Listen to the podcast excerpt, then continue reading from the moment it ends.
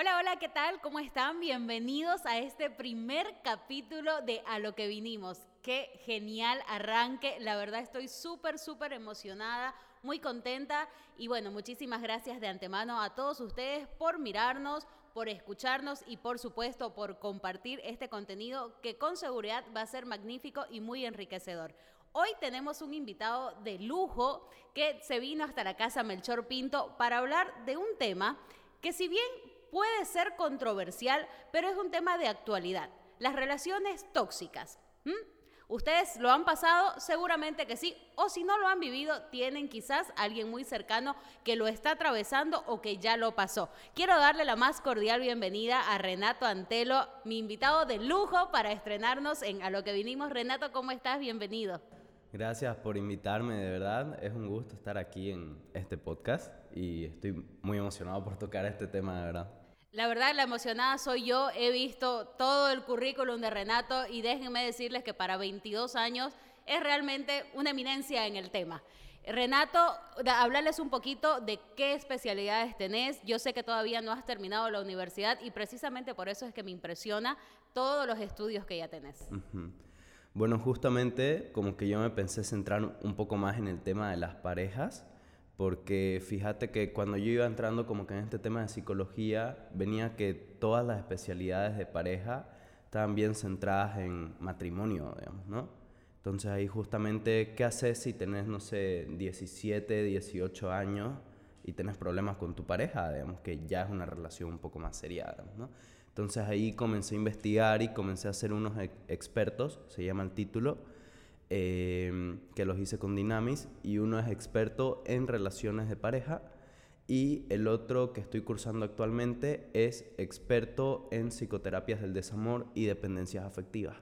Entonces, para centrarnos más en bueno, todo lo que abarca la relación tóxica. Qué genial. Y bueno, este sé y entiendo, Renato, que vos, bueno, decís ahora, ¿no? Este las parejas a los 17 años. Y fíjate vos que antes las parejas a los 15, 16 años ya estaban casadas. Hoy se oscila a que la gente se case de los 25 en adelante, pero antes se casaban bien jovencitos. Entonces yo me imagino que obviamente antes no se hablaba de, la toxicidad ni nada, sino de la obediencia en el matrimonio, sobre todo en la parte de la mujer, pero yo me imagino que desde épocas inmemorables existe la toxicidad.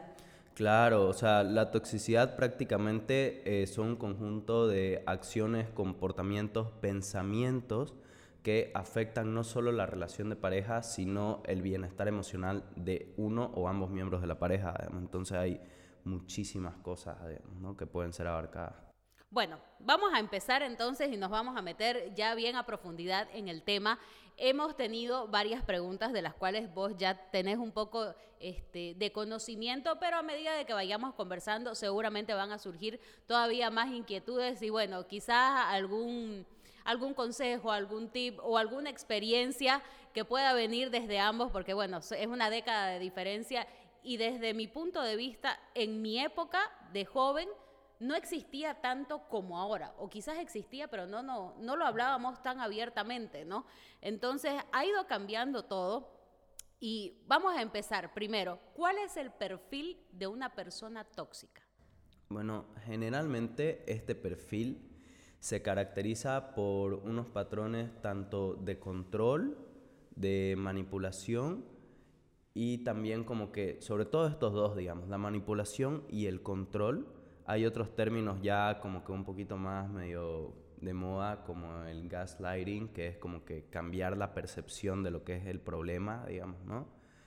Pero todo esto parte desde una inseguridad, ¿ya? Y esa es la base para entender a una persona tóxica, porque las personas tóxicas son personas, digamos, ¿no? Entonces es como que mucho se ha hablado como que tenés que erradicarlas de tu vida, y sí, en algunos puntos sí, pero también son personas. Entonces, si vos entendés que todo eso parte de una inseguridad, también en algunos casos puedes como que trabajar un poco más como pareja para que eso mejore siempre y cuando hay una predisposición. Porque fíjate que ahora hay mucho como que, que me hago el salvador en pareja, que lo acompaño y aguanto todo, digamos, ¿no? Y a veces es como que eso puede ser muy dañino para vos, digamos. necesariamente para buscar ayuda, sí o sí tenés que estar en una relación de pareja o que tu pareja te acompañe o puedes hacerlo vos solo? Mira, personalmente, y según lo que, lo que he visto, digamos, a lo largo de mi carrera, lo más sano es que vos busques una ayuda individual y cuando te sintas como que emocionalmente preparado, ahí entres a una relación. Que obviamente siempre en las relaciones van a haber peleas, siempre van a haber que lo uno que lo otro, pero es como que hay un balance de bienestar, que de eso vamos a hablar un poco más adelante, digamos, ¿no? Pero la idea es que vos lo hagas por tu cuenta, como te digo, tiene que haber una predisposición y ya ahí, digamos, entras a lo que es la relación. Eso sería lo ideal. Después de la terapia y por lo que me decís entonces, este, que obviamente al ser un problema personal de un ser humano, no se puede erradicar. ¿La persona cambia o se controla? Mira, en ese tema, yo personalmente creo que todas las personas como que pueden cambiar, por así decirlo, ¿no? Pero es como que hay personas que entran en una relación y ya es como que su esquema de cómo funciona una relación, o sea, es así. O sea, ¿qué pasa si mi esquema de cómo debería ser una relación con pareja es tóxico, Y ahí entra mucho el factor hereditario, ¿Se repiten patrones? Ajá, El factor cultural, el factor de que, ¿qué me enseñaron mis padres? Que es una relación, digamos, de amor. ¿Qué significa el amor, ¿no? Entonces ahí como que es un poco más complejo y ahí como que ya se necesita un poco más trabajar la pareja en conjunto. Porque es como que si hay una pareja como que, no sé, piensa de la forma A y la forma B, tenés que encontrar el, el AB, digamos, ¿no? O sea, si vos tratás de convertir a tu pareja en un A, siendo que ella es B, pucha, o sea, va a haber un malestar terrible, digamos, porque tu pareja es B. Claro, hay que, tiene que haber un punto de equilibrio, me imagino, ¿no? Entre lo que ambos quieren. Eh, hablando de repetir patrones, Renato, este, yo me imagino, ¿no? Y, y, yéndonos un poco también al tema de la juventud ahora, no lo toman en serio, pues no, ni los mismos papás a los 17 años, no, es tu cortejito, no, no hay seriedad. Recién creo que a partir de los 22, cuando uno ya está como que metiéndose en, la cruda realidad de la vida, recién como que te dicen, sí, esto tiene que perfilarse para, para un futuro, para un matrimonio, pero a los 17 años, este, yo me imagino, y debe suceder, que llegan los hijos a su casa y le dicen, ay papá, que no sé qué, no, pero déjala, no importa, o sea, cómo abordar la toxicidad en la edad tan joven que, ahora debería ¿no? de, abordarse, porque creo que son, mientras más jóvenes son, más tóxicos se ponen. Claro, o sea, mira que esa es una parte importantísima, porque me acuerdo que, o sea, a ver, mi primera relación, mi primer amor y mi primer, o sea, mi primer todo es lo que va a definir cómo yo voy a ver una relación. Entonces, si, si mi primer cortejito de los 16, 17 años es tóxico, digamos, ¿no? Me manipula, que no sé qué, pero es como que yo lo quiero, lo amo, la, la, la, la, yo voy a entender que así funciona una relación, digamos, ¿no?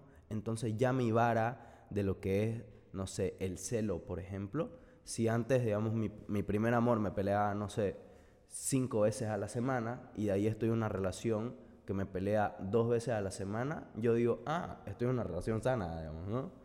Pero lo ideal es que haya como que una menor intensidad de eso, digamos, ¿no? Entonces, o sea, es impresionante cómo influye todo eso en lo que es el esquema de amor y creo personalmente que sí se tiene que trabajar a esa edad, o sea, esa es la edad clave. Porque cuando ya estás en el matrimonio, no es que no sea imposible, pero es un proceso más largo. Y como te digo, tiene que haber esto de la predisposición. Como que ya venimos arrastrando, ¿no? Un poco todo ese tema y lo vamos normalizando y ya llega el punto en que estás casado y bueno, es así y, no hay cómo darle vuelta atrás. Obviamente el tema del divorcio sí existe, pero no es lo ideal porque se supone que uno se casa para toda la vida. En las nuevas terapias, que son como las basadas en evidencia, es como que prácticamente ellos te enseñan, hay una palabra que a mí me encanta, que es como que es el ser funcional, ¿me entendés? O sea, es como que hay algunas cosas que vos podés cambiar en tu receta de pareja, mientras para vos y tu pareja sea funcional y se sientan en bienestar, está buenísimo, digamos, ¿no? Porque algunas parejas dicen como que, pucha, estos salen todo el tiempo juntos, no salen por separado, pero eso es funcional para ellos, digamos, ¿no? Y no les genera un malestar, digamos, ¿no? Tal vez a mí sí me generaría malestar salir todos los fines de semana con mi pareja, digamos, ¿no? Pero si para mí también es funcional, como que salir un día sí y un día no con pareja, y es funcional, nuevamente, o sea, el punto es el bienestar en la pareja, a pesar de que cambies esas recetas, por así decirlo. Eh, a eso, eso te iba a preguntar. considero entonces que no existe receta. Me imagino que la terapia o el tratamiento va direccionada netamente a la persona, pues no, porque no se puede juzgar a todas por igual. Y pese a que la toxicidad, no sé, me cela, me controla, me revisa el celular y viene otra pareja también con lo mismo, digamos, ¿no? Pero no es igual Juan que Pedro, entonces yo me imagino que se direcciona, ¿no? Exacto, igual tenés que ver un patrón de frecuencia e intensidad, porque a ver, si te pide tu pareja, digamos, nuevamente acá el contexto, ¿me entiendes? Si te pide revisar el celular por algo que realmente es válido, ya, digamos, ¿me entiendes? Pero ¿qué pasa nuevamente ahí el esquema? Si yo vengo en una relación que estoy súper acostumbrado a que me revisen el celular, digamos, y de ahí paso a otra relación que nuevamente me piden eso, yo voy a seguir cediendo. Pero si es mi primera relación que me piden revisar el celular y nunca en mi vida me habían pedido eso, me va a chocar fuertísimo, ¿no? Entonces como que mi cerebro va a estar más alerta a ese tipo de señales. En lo otro ya estás un poquito más, no sé, como que sesgado, por así decirlo, ¿no? ¿Quién es más tóxico, Renato, la mujer o el hombre? Mira, creo que esa es como que la pregunta más esperada del podcast. Pero personalmente creo que es como que ambos son tóxicos y la única diferencia es la expresión de esta toxicidad, ¿no? Porque es como que a veces la mujer, digamos, como que puede expresar mucho más lo que dice, ¿no? El hombre lo va a hacer más por, por acciones, digamos, o por patrones, digamos, o tal vez por limitantes o acciones controladoras, digamos, ¿no? Pero va a ser cosa de una o dos frases, digamos, ¿no?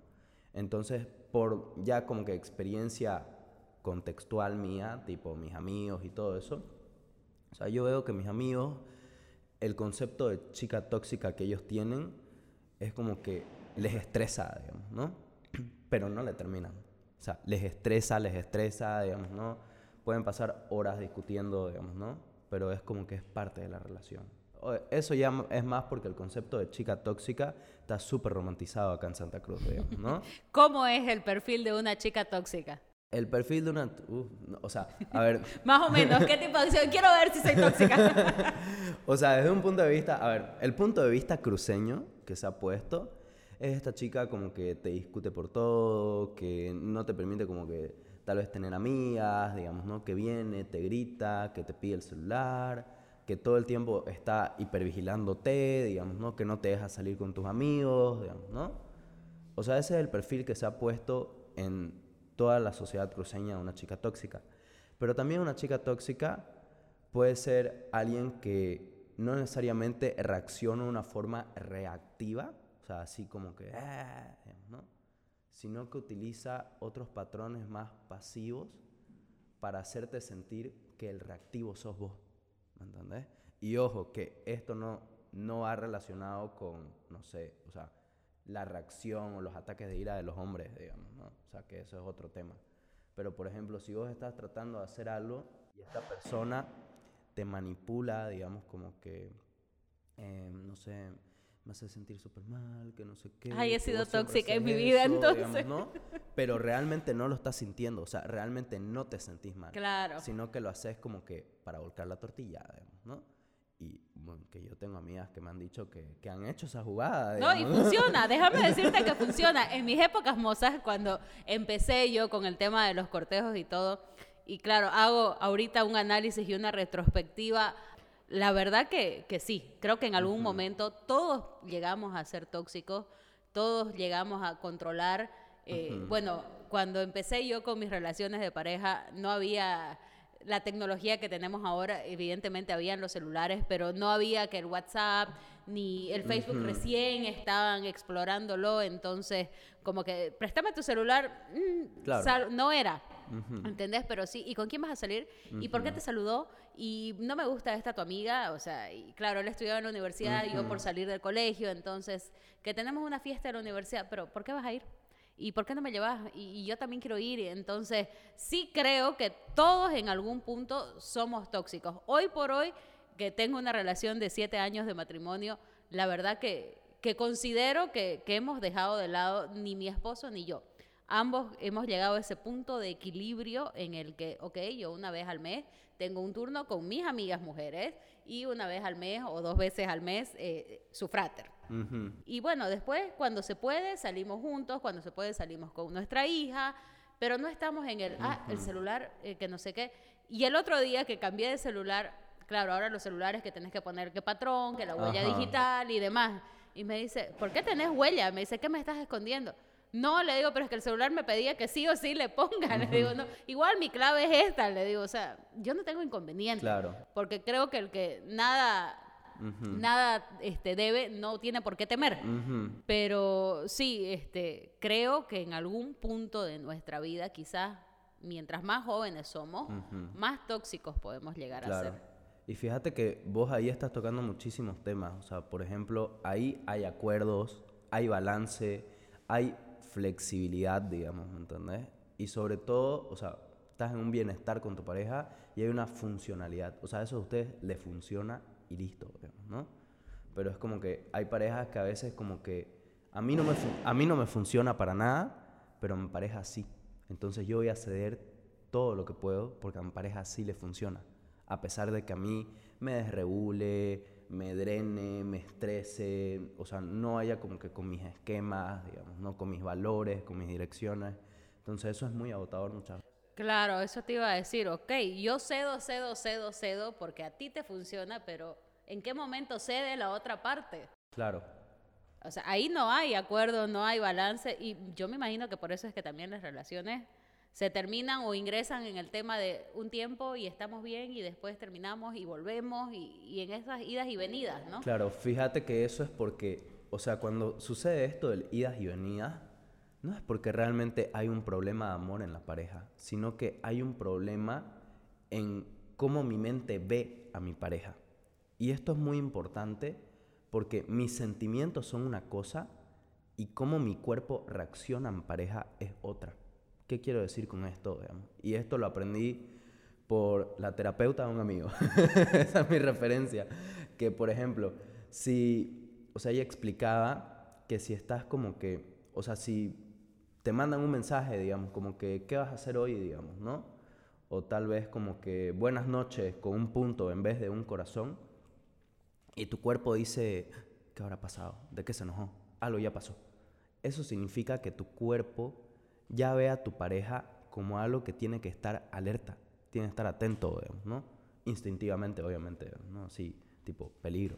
No es como que no lo ves neutral, ¿me entendés? Por ejemplo, en tu caso, nuevamente, con lo, del, con lo de la huella, tu cuerpo, como lo ve como un bienestar, un apoyo, la, la, la, ¿me entendés? No lo ve como algo para estar alerta que tu pareja te haga ese comentario, ¿no? Pero tal vez para otras parejas eso sí es full. ¿Por qué?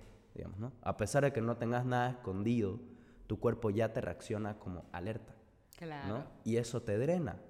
Entonces ahí las parejas se piden un tiempo para recargar, por así decirlo, y ahí vuelven, digamos, ¿no?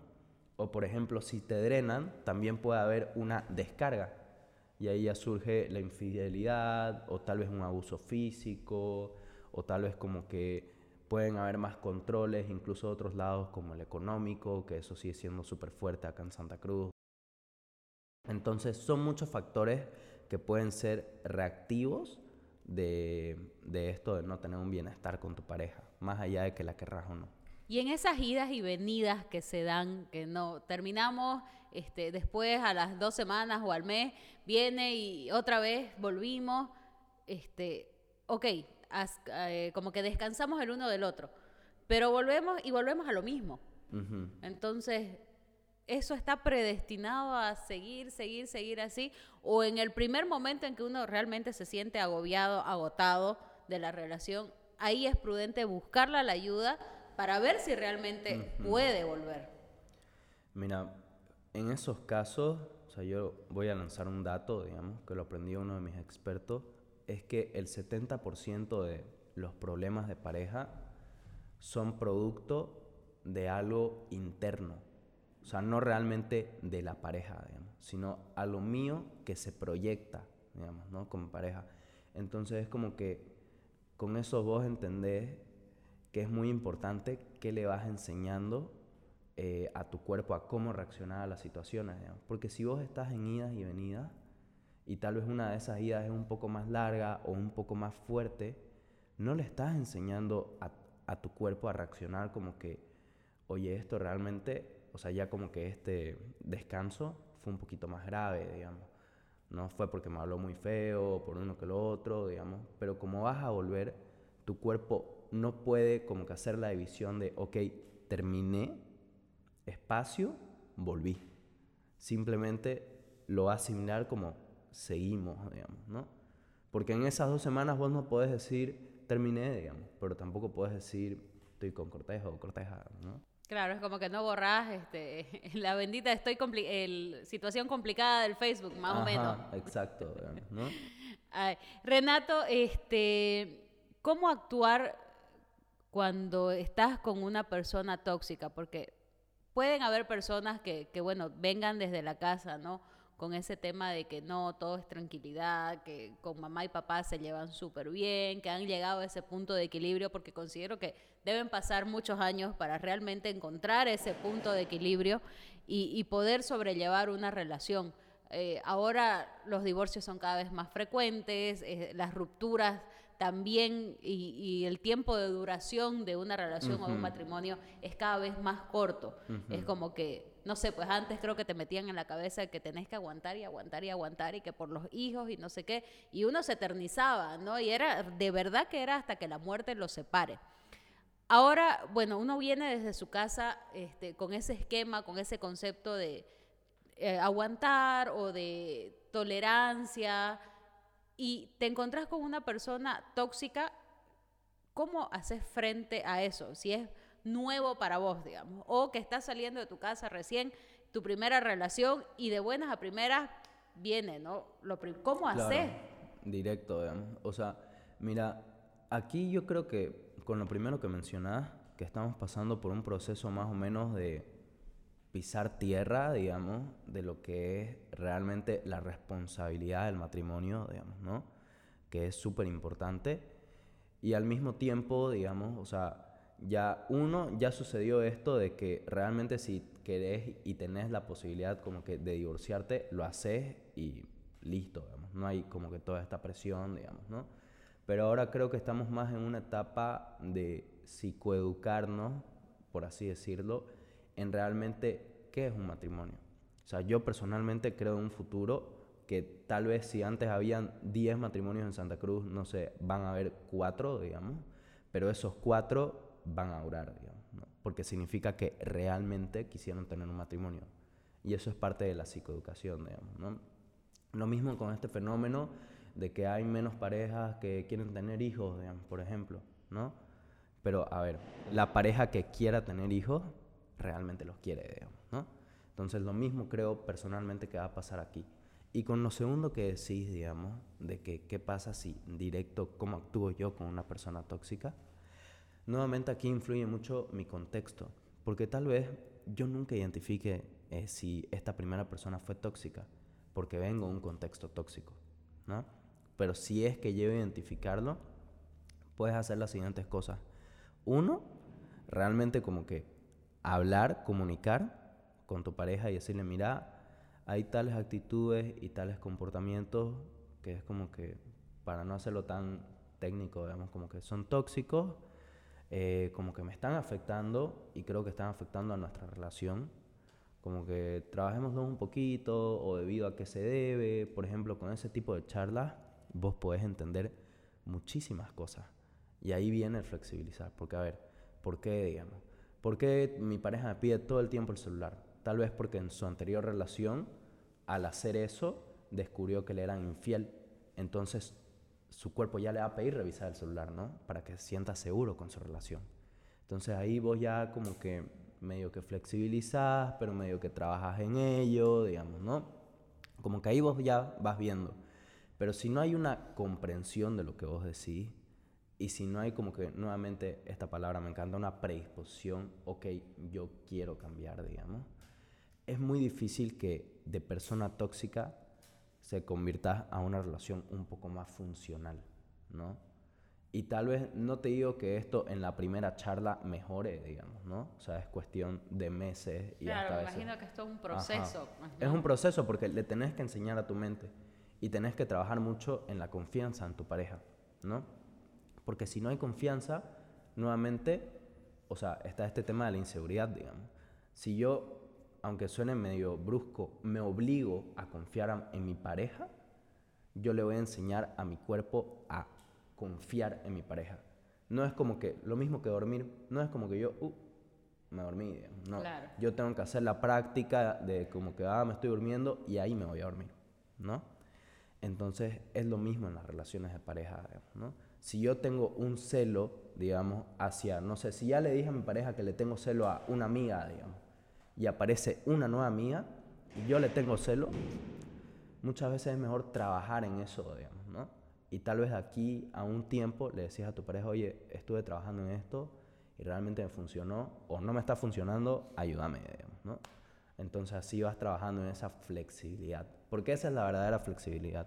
Claro, tiene que haber una ayuda, ¿no? Com- Como, decís ahorita y hablas de las amigas, se da y muchísimas veces, ¿no? Que no me cae tu amiguita, amiguita, ¿no? Que tu amiguita es una tal, que es una cual, que no sé qué, que esto, que lo otro. Y el cortejo a la semana con la amiga. Porque, Claro. bueno, al fin de cuentas son relaciones de amistad. Y yo considero de que cuando una persona ingresa o empieza una relación con una persona, esa persona tiene un círculo. Así como esa persona, vos también tenés un círculo. Entonces, o te adaptás a ese círculo, porque no lo vas a poder cambiar. Ellos llevan años y años y años y años de amistad.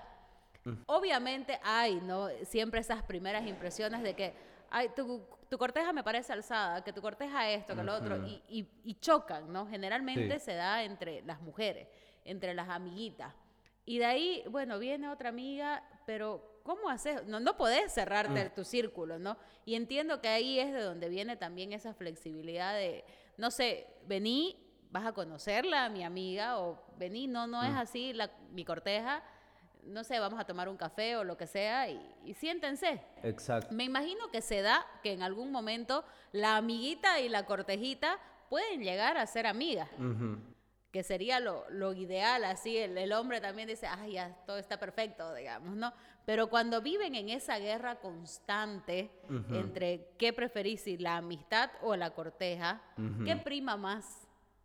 Mira, esa parte es muy importante porque es nuevamente depende de- del, con- del contexto, ¿no? O sea, por ejemplo, yo tengo algunas amigas que es como que nunca le tienen celo a ningún tipo de amigas de su cortejo, pero a sus compañeras de trabajo sí, ¿me entendés? Y nuevamente es porque está, fíjate este esquema de la compañera de trabajo coqueta, digamos, Sí. ¿no? Entonces es como que listo, digamos, ¿no? Entonces ahí vos trabajás como que realmente le tengo celo a sus amigas o es por el pensamiento de que es compañera de trabajo. Pues si lo hubieras conocido en otro contexto, tal vez tu cuerpo no había reaccionado así, ¿no? Entonces yo creo que qué prima más, o la mía o la corteja, depende uno de la relación con esa amiga, dos, qué tanto le afecta a tu pareja y qué tanto te afecta a vos. Porque eso es lo más, eso es lo más importante, digamos, ¿no? Por ejemplo, te voy a poner el ejemplo de mi caso, mi contexto, digamos. Yo tengo amigos que literalmente no tienen como que amigas mujeres. En este sentido de que no le van a decir a una chica, oye, vamos por un café, ¿no? Tengo otros amigos que sí. Pero en mi caso, o sea, en mi semestre de psicología, soy el único hombre, digamos. Entonces, supervivencia, obvio tengo amigas. Hasta en un pasanaco estoy, digamos, ¿no? Claro. Entonces es como que la persona que, las personas que han sido como que mi pareja a lo largo de mi vida universitaria han entendido eso, digamos, ¿no? Entonces como que ya, digamos, si vas a estar en una relación con Renato, Renato como que sí tiene amigas, digamos, ¿no? Pero si hay un contexto, digamos, ¿no? Que sabes que esa persona no tiene amigas y de la nada sale una nueva amiga, no significa que sea malo, pero es más reactivo para tu cuerpo estar alerta hacia ello. Entonces ahí es más comprensible este celo de amigas, digamos, ¿no? Pero nuevamente yo creo que lo primordial es que tanto te afecta a vos.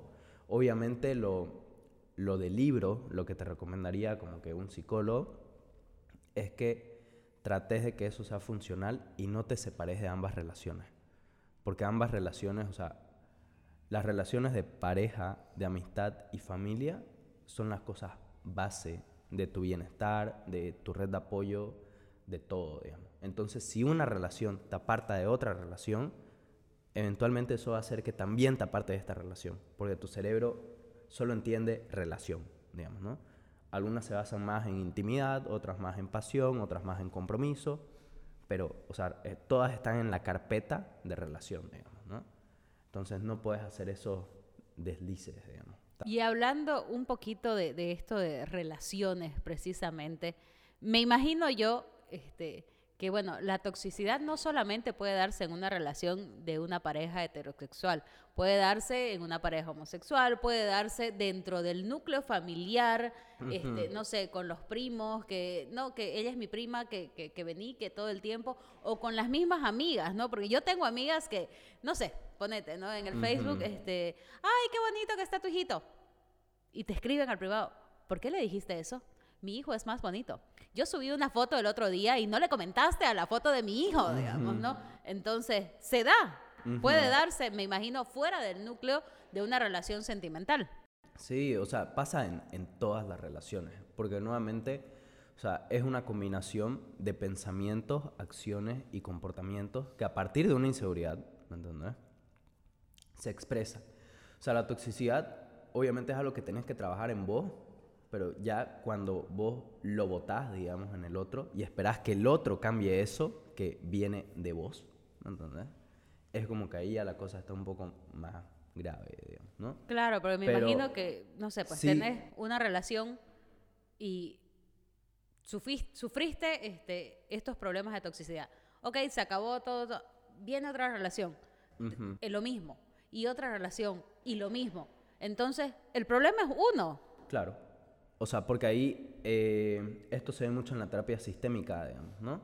Que es el, es el patrón, digamos, ¿no? O sea, si yo estoy con una persona que es así y luego estoy con, por ejemplo, un amigo, no sé, digamos, que eh, me trata súper mal, digamos, entonces yo me cambio de grupo de amigos y en el otro grupo de amigos me tratan súper mal, digamos, y de ahí me cambio de grupo de amigos y me tratan súper mal, no es que los tres se pusieron de acuerdo en tratarme así, digamos. O sea, algo yo estoy haciendo o permitiendo o cualquier cosa para que eso ocurra. Entonces es lo mismo con, con, las relaciones, digamos, ¿no? O sea, la toxicidad está en todo lo que llamas relación. Está en la familia, incluso está, pucha, en el trabajo, digamos, ¿no? Hay una toxicidad terrible, digamos, ¿no? Eso se ve mucho en recursos humanos, este tema de, de la envidia, del crecimiento, digamos, ¿no? De hacer un lado, digamos, ¿no? O sea, si en el trabajo ocurre eso, también ocurre en las familias, también ocurre en el grupo de amigos, y hay edades un poco más clave, ¿no?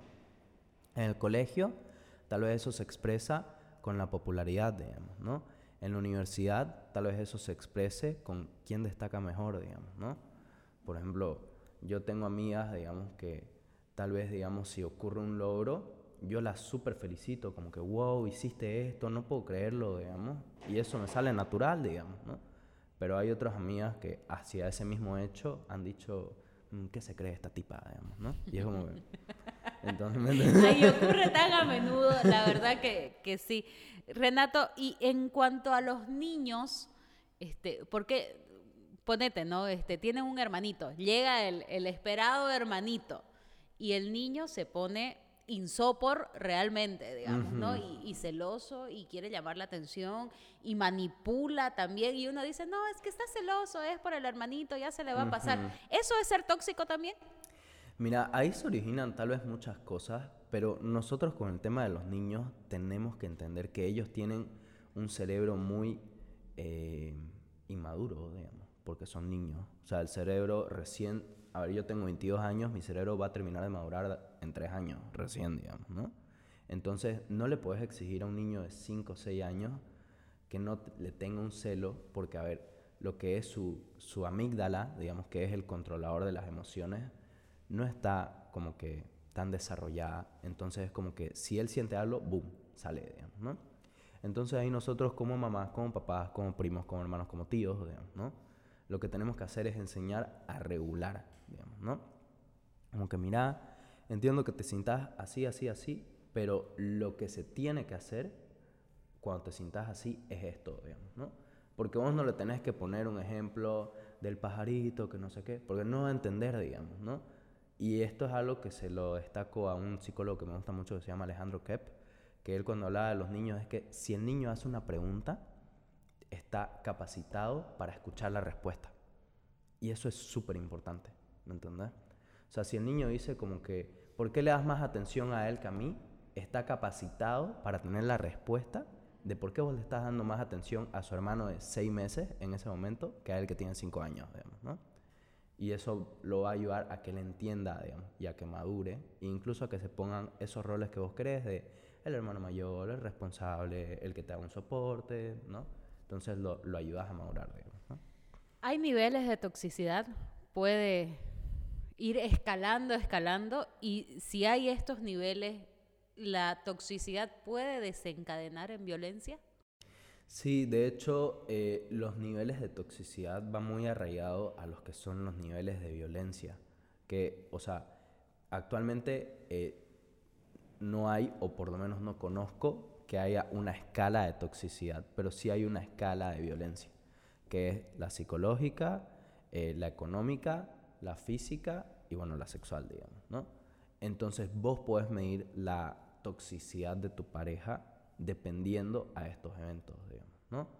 O sea, y nuevamente eso se expresa en acciones, digamos, el cómo te vestís, tipo, la violencia sexual no es necesariamente como que, que te obliguen, digamos. El acto como tal. Ajá, sino que es como que solo cuando yo quiero, digamos, o en este evento, o sea, todo este tema del consentimiento, digamos, es lo que categoriza a una pareja como que violencia sexual, digamos, ¿no?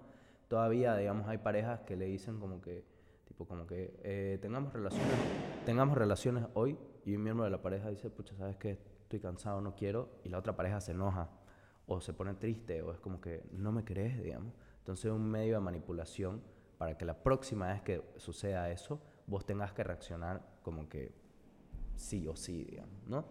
Y así sucesivamente, digamos, ¿no? Puede ser con lo económico, con las amistades. Yo creo ahora ya como que si me preguntas a mí, que el nivel de toxicidad va más qué tanto malestar me da a mí, ¿no? O sea, qué es, qué es más estresor para mí. Por, por ejemplo, si mi pareja solo me, me genera un malestar al momento de, no sé, salir un boliche, ok, digamos.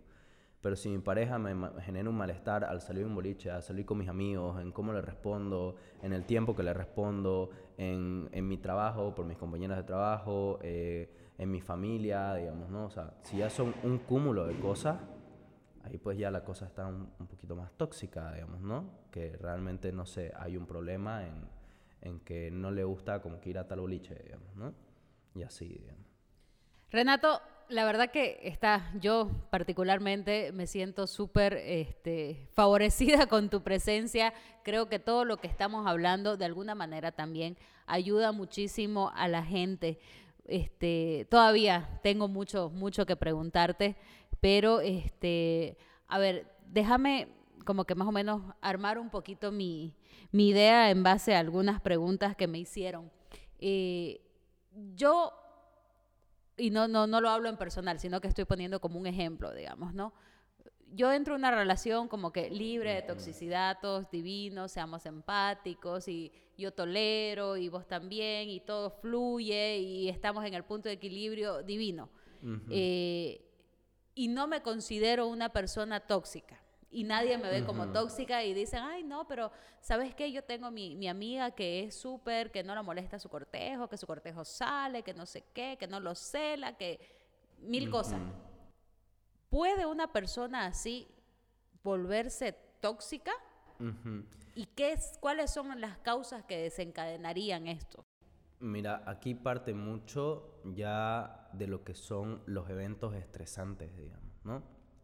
Porque, por ejemplo, si yo estoy en una relación que es funcional y de golpe como que empiezan a haber celos donde antes no había celos, digamos, ¿no? O peleas donde antes no habían peleas con algunos temas, lo más probable es que sea debido a un evento estresante. Y un evento estresante puede ser, digamos, ¿no? Que no sé, mm, mi corteja, digamos, fue a un, a un boliche eh, con sus amigas, todo bien, y de ahí viene y me cuenta como que, pucha, ¿sabes qué? Dos de mis amigas se las hicieron a sus cortejos y nosotros no sabíamos qué hacer. Y vos reaccionás como que, pucha, y ese grupo de amigas, digamos, ¿me entendés? Ese es un ejemplo, digamos. O sea, no necesariamente tiene que ser algo súper fuerte para que a mí me vaya desencadenando una inseguridad, digamos, ¿no? O por ejemplo, digamos, ¿no? Que venga mi grupo de amigos y me diga, oye, ¿por qué dejas que tu corteja vaya sola con sus amigas? Y anda subiendo stories y todavía así vestida, digamos, no puedes, te la van a volar, que no sé qué. Entonces como que se alimenta y se desbloquea eso, digamos. O sea, no necesariamente todo tiene que ser gracias a la pareja, sino que mi entorno igual me puede desbloquear algo, ¿no? Entonces, si, si a mí se me desbloquea algo, al toque lo tengo que solucionar, digamos, ¿no? Es como, o sea, me, me haces una herida, digamos, ¿no? Al toque pues le pones una gasa, una curita o haces algo, digamos, ¿no? Pero no lo puedes dejar así porque se va a empeorar, ¿no? O se puede intoxicar, digamos, ¿no? Renato, y en este tipo de, eh, en esta actualidad en la que cada vez son menos tabús los temas, eh, que cada vez se puede hablar este, más abiertamente sobre ciertas cosas, yo me imagino que, que en terapia, obviamente, lo más común debe ser una pareja heterosexual. Pero existen parejas homosexuales que ya van a terapia por este mismo tema. Y si ya de por sí manejar a una mujer tóxica es complicado, o sea, imagínate dos. O imagínate dos hombres este, que, como vos decías al inicio de la entrevista, este, manifiestan de diferente manera la toxicidad, pero que puede ser incluso hasta más grave que la toxicidad o el estrés que te genera la mujer. Sí, completamente. O sea, en psicología incluso hay un, eh, hay un tipo de experto que se llama experto en terapias afirmativas LGBT. Entonces nosotros científicamente tenemos una base para tratar, digamos, porque es un contexto diferente, ¿me entendés?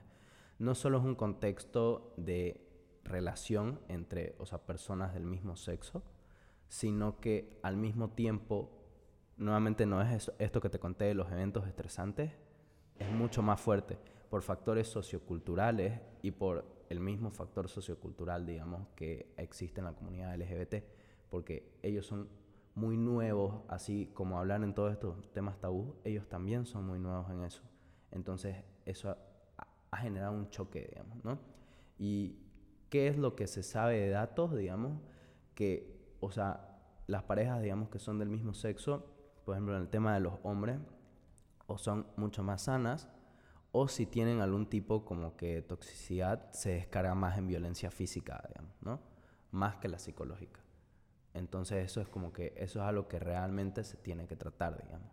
O nuevamente otro problema masculino que se desencadena más, digamos, porque es una combinación de dos hombres, es que, por ejemplo, se descara mucho en, no sé, tal vez el alcohol o cosas así, pero la verdad que eso pasa en todas las parejas, digamos, solo que no lo hemos tocado en, en los otros.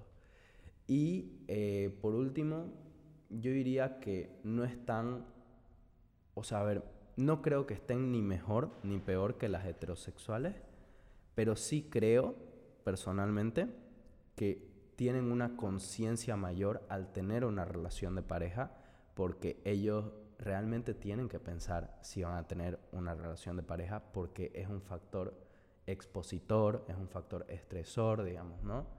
Y también tienen que estar mentalmente preparados para eso, ¿no? Peor con todo lo que hemos visto aquí en Santa Cruz, digamos. Estabas hablando de estos eventos estresantes eh, y bueno, ya lo has mencionado tanto en las relaciones heterosexuales como en las homosexuales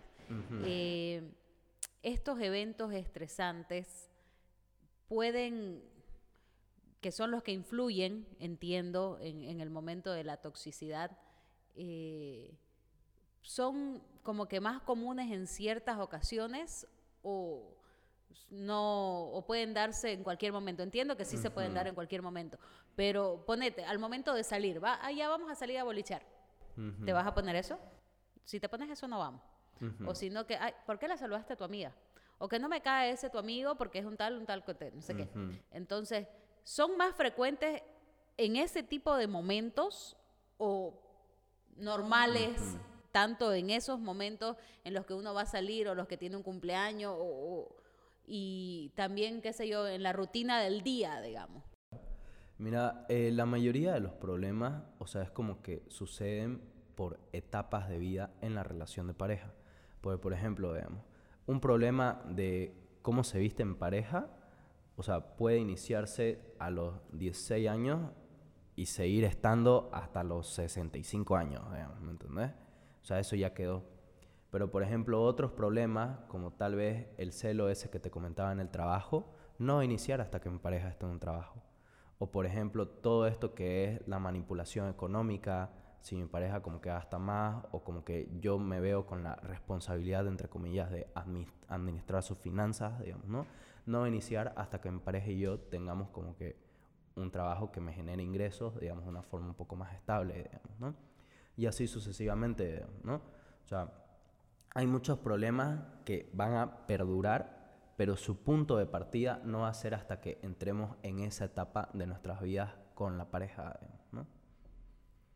Hablabas de las finanzas eh, y se puede dar que surja, ¿no? La toxicidad en el tema económico o financiero cuando vos estás ahí podés estar en una etapa muy estable económicamente. Luego te viene un bajón, una crisis, alguien queda desempleado y se puede dar esa toxicidad en ese momento y bueno, qué sé yo, de nuevo encontraste tu trabajo, te estabilizaste y se acaba sin necesidad de buscar ayuda, de buscar terapia. ¿Puede darse esa situación?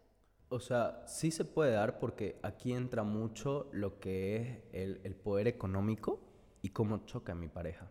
Por ejemplo, tengo eh, muchos amigos, digamos, que es como que tal vez están estudiando una carrera un poco más, eh, no sé, que socialmente no tiene, por ejemplo, es diferente en mi caso, ¿me entendés? Tipo, yo estudio psicología, ¿no? A mis 18 años yo estudiaba psicología y uno de mis amigos estudia finanzas, digamos, ¿no? O sea, ¿qué piensan nuestras cortejas de nosotros dos en ese entonces? ¿Me entendés?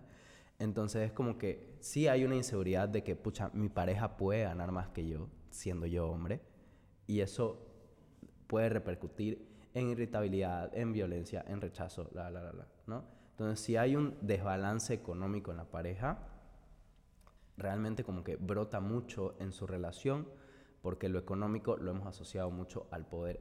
Y sí, en Santa Cruz seguimos mucho con que el poder económico va asociado al hombre, digamos, ¿no? Entonces sí va a ser un golpe eso. Y ya tipo para, o sea, como que ya desglosar un poco más público eh, adolescente. Por ejemplo, ahora lo que se ve mucho es la manipulación mediante lo económico. ¿Qué quiere decir esto, digamos, no? Por ejemplo, em, no sé, mm, te compro tal cosa si haces esto, digamos, ¿no? O sea, o por ejemplo, el otro día escuché, digamos, que alguien decía, eh, te voy a regalar tales zapatos, pero baja 4 kilos, digamos. ¿Qué? de verdad, real, digamos, ¿no? Y es como que en parte, nuevamente, vos tenés que ver si eso es funcional, porque aquí se hablaba mucho como que es para motivar, que no sé qué, pero realmente la otra persona quiere ser motivada o te pidió eso. Entonces ahí viene como que la comunicación y lo que vos entendés como bienestar que puede venir disfrazado de control, digamos, ¿no? Renato, este, a ver, ya casi para, para ir terminando un poquito. Eh, lo que hemos estado hablando se da mucho este, más eh, ahora en este contexto, ¿no? En el que estamos, en el actual, en el que las redes sociales han cobrado muchísima fuerza y he visto yo que en tu página, eh, tanto en Instagram como en TikTok, subís contenido este, bastante seguido. Y es contenido que, te ayuda, ¿no? Un poquito a entender eh, y ya no es tanto como la vieja escuela de, ah, me voy a ir a sentar a terapia y que la psicóloga me escuche o como te lo pintaban, ¿no? En tu sillón largo, vos echado y contándole todos tus problemas y la psicóloga anotando quién sabe qué. Ahora con lo de las redes sociales, me imagino que es más fácil entrar un poquito también en ese tema, ¿no? Mira que mucha gente me ha dicho que es como que, ¿por qué subís como que tanto contenido? Y, o sea, y ahí como que, ¿qué vas a trabajar en terapia, digamos, no?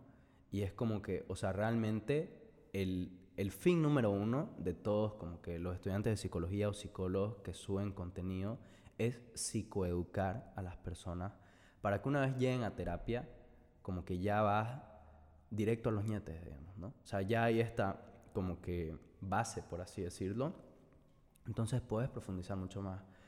Y el tema del contenido es muy importante porque nos ayuda a todos a estar mucho más conscientes de realidades. Por ejemplo, ahora mi contenido se centra mucho más en como que yo trato que las personas como que identifiquen una expresión o un pensamiento y que eso, digamos, como que sea algo que tal vez tengas que reflexionar o incluso hasta tratar, digamos, ¿no? No necesariamente eso de tal vez como que cinco tips, digamos, ¿no? Para algo, pero eso ya como estabas en el Instagram, ¿no? Entonces como que lo tengo ahí, pero por ejemplo en TikTok sí me baso más por eso, digamos, ¿no? Porque mm, todo es mucho más rápido, entonces la idea es como que la gente identifique algo, digamos, ¿no? Además que ha cobrado hartísima, hartísima, pero muchísima fuerza el tema de de las redes sociales, el Instagram y el TikTok al menos, que bueno, no he visto tus cantidades de reproducciones y la verdad tiene un número bastante alto. Y lo importante es eso, como vos decís, creo que psicoeducar a la gente, y ya me quedé con el término, este, pero ir como que más o menos preparándolo, porque si bien el dato puede ser general o, la enseñanza o la teoría es general, cada situación va a ser diferente. Y obviamente en terapia vos vas a tener que amoldarte a esa realidad y a esa situación. Pero me parece genial que se pueda ayudar a la gente a empezar a comprender que es un problema que se debe de tratar, que se debe de, estar alerta, porque puede empezar como algo chiquitito, pero ir creciendo cada vez más. Entonces, este, no sé la verdad si existe mucho contenido eh, de ese tipo de, de temas, pero el tuyo realmente me parece fantástico. ¿Está más direccionado a jóvenes, más personas mayores? Eh, realmente, si yo tuviera que ponerles una edad, está más redireccionado entre los 16 a 25 años, digamos. O sea, que es cuando empieza en realidad, pues, ¿no? Ese es el público hiper específico que te puedo dar, digamos, que va centrado en mi contenido, digamos, ¿no? Porque son como que todos estos jóvenes que es como que quieren ir a terapia, pero aún siguen teniendo algunos limitantes porque actualmente la terapia es un privilegio, digamos, ¿no? Claro. Por el sistema de salud, pero o también como que es igual es un privilegio cultural, digamos, ¿no? Sí, no, porque es que vos decís terapia, voy a ir a terapia y ah, claro, hasta, hasta con los niños, digamos, no buscas un psicólogo infantil y tú, ¿y por qué te le ¿Por qué? ¿Entendés qué tiene de malo, no? Educarlo en tu casa, y, igual con este tipo de, me imagino, de, de situaciones este, amorosas que a veces ameritan. Yo recuerdo la primera vez que mi cortejo me dijo, ok, aquí se acaba. Yo era tendida una semana en el sofá de mi casa y mamá, no puedo respirar. Y de verdad me sentía con angustia y lloraba y bajé de peso. Entonces, y mi mamá me miraba y claro, ¿no? La, la caricia, el apoyo, pero quizás si hubiera habido un profesional que, realmente me diga, no, esto pasa y, sigue su curso y, y, podés hacer esto o alguna dinámica para que me desestrese o para que no piense en eso, porque yo todo el día estaba enfocada en me dejaron, me dejaron y lloraba y lloraba y lloraba. En cambio ahora no, ahora con este tipo de contenidos vos como que podés acceder un poquito y decir, ah, no, pero yo vi que esto también pasa y se puede hacer esto y se puede hacer lo otro. Sí, o sea, realmente es como que la idea de terapia actualmente es que, o sea, es buscar el bienestar de la persona y que la persona como que se arme de herramientas y que, y que deje de ir a terapia. o sea, hablando de estos tipos de, de problemas, digamos, ¿no? Eh, un poquito más como que leves, por así decirlo, esa es la idea, digamos, ¿no? Porque algunas personas creen como que ir a terapia es para que, no sé, digamos, tenga un trastorno pero es que la terapia también es para yo mejorar como persona. O sea, yo puedo no tener ningún problema actualmente, ser funcional, tener un balance, y igual ir, digamos, para que ese balance continúe, mejore o explicar por qué. Porque muchas veces, por ejemplo, este tema de la motivación, digamos, viene arraigado de una motivación como que negativa, digamos, ¿no? O sea, ¿por qué yo me exijo ser perfecto? Porque, o sea, eso viene arraigado de que en algún tiempo no lo sentí, digamos, ¿no? O sea, no es necesariamente como que soy así porque me como el mundo, digamos, ¿no? Entonces, como que son muchas cosas las que se tratan en terapia y me gusta mucho que esté creciendo en Santa Cruz y realmente como que demostrar que es un apoyo eh, para todas las personas. O sea, creo que es el único lugar todavía científico, digamos, donde, o sea, solamente ves como que a personas que quieren mejorar, digamos, ¿no? Renato, vos todavía me imagino que no das terapia o sí. No. Todavía. no, todavía. ¿Te falta cuánto para terminar? Mm, O sea, yo entro a tesis, eh, me faltan cinco materias para terminar. Si lo ponemos así, no es nada. Entonces, como que entro a tesis, pero esto es algo muy importante que cada vez se recalca más en la actualidad. Que para dar terapia, vos necesitas o un posgrado en terapia o eh, un máster, digamos, ¿no? O sea, eso es lo que te da el título, sobre De todo más menos. académico y ético para dar la terapia. Bien que lo decís porque a veces dice, ah, yo voy a ir al psicólogo y el psicólogo es egresado, obviamente Claro. sin desmerecer a los profesionales este, del área, pero este, si no tienen eso ideal para poder hablarte, ese estudio especializado, por así decirlo, entonces Claro, es como... te pueden ayudar, pero no quizás de la manera en que vos estás esperando. O sea, es como ser un, es como tener el título de médico general. O sea, puedes hacer muchos trabajos, digamos, ¿no? Pero no es como que vas a entrar a hacer una neurocirugía, digamos, si sos médico general, digamos. ¿no? Claro. O sea, sí tenés que tener una especialización en eso. Y lo mismo aplica para la psicología, ¿no? Perfecto. Renato, ha sido un placer realmente. Este, lo digo y lo dije hace un momento y lo vuelvo a repetir. Creo que ha sido muy enriquecedor todo lo que hemos conversado. Creo que tanto la gente adulta como la juventud que nos puede estar viendo y que va a compartir el contenido, este, ha aprovechado muchísimo. Igual de todas maneras esto queda para la posteridad, para que cuando quieran volverlo a ver y, y tengan alguna duda sobre el tema puedan otra vez y otra vez y otra vez. Este, pero considero de que ha sido realmente fabuloso poder hablar de estos temas que son tan actuales que a veces no los quieren tocar en la casa, que se hablan más en el círculo de amigos eh, y no con términos tan profesionales, con palabras que te puedan realmente ayudar a comprender la situación, Sí. para no normalizar un poco toda esta situación, sino para saber que se puede cambiar, que se puede mejorar y que se puede trabajar. Así que yo te quiero agradecer muchísimo. Ha sido realmente un placer tenerte como nuestro primer invitado. Eh, considero que esto es muy amplio y que se podría hablar muchísimo, pero la idea es tener un poquito para que la gente pueda quedarse picadita y si quieren ver más, ¿dónde te pueden encontrar? Bueno, me pueden encontrar en, en TikTok como renato.antelo o Sickstud y en Instagram como en terapia.bo, que es mi página de psicología, ¿no? Ahí cualquier consulta, cualquier duda, las respondemos con las dos compañeras que también forman parte de esa página. Súper, de nuevo mil gracias Renato, te repito, ha sido realmente un placer y esperamos tenerte en otra oportunidad para hablar de otro tema porque sé que estás haciendo tu experto en desamor. Sí, Entonces, y ah, ese es otro de los temas que también podemos conversarlo más adelante. Muchísimas gracias. Renato. Gracias a ustedes, los invitamos a compartir este contenido que ha estado genial. Síganos en nuestras redes sociales, compártanlo, que se haga viral, porque realmente ha sido un tema muy, pero muy interesante. Nos vemos conmigo hasta la siguiente semana en el siguiente capítulo de A lo que vinimos.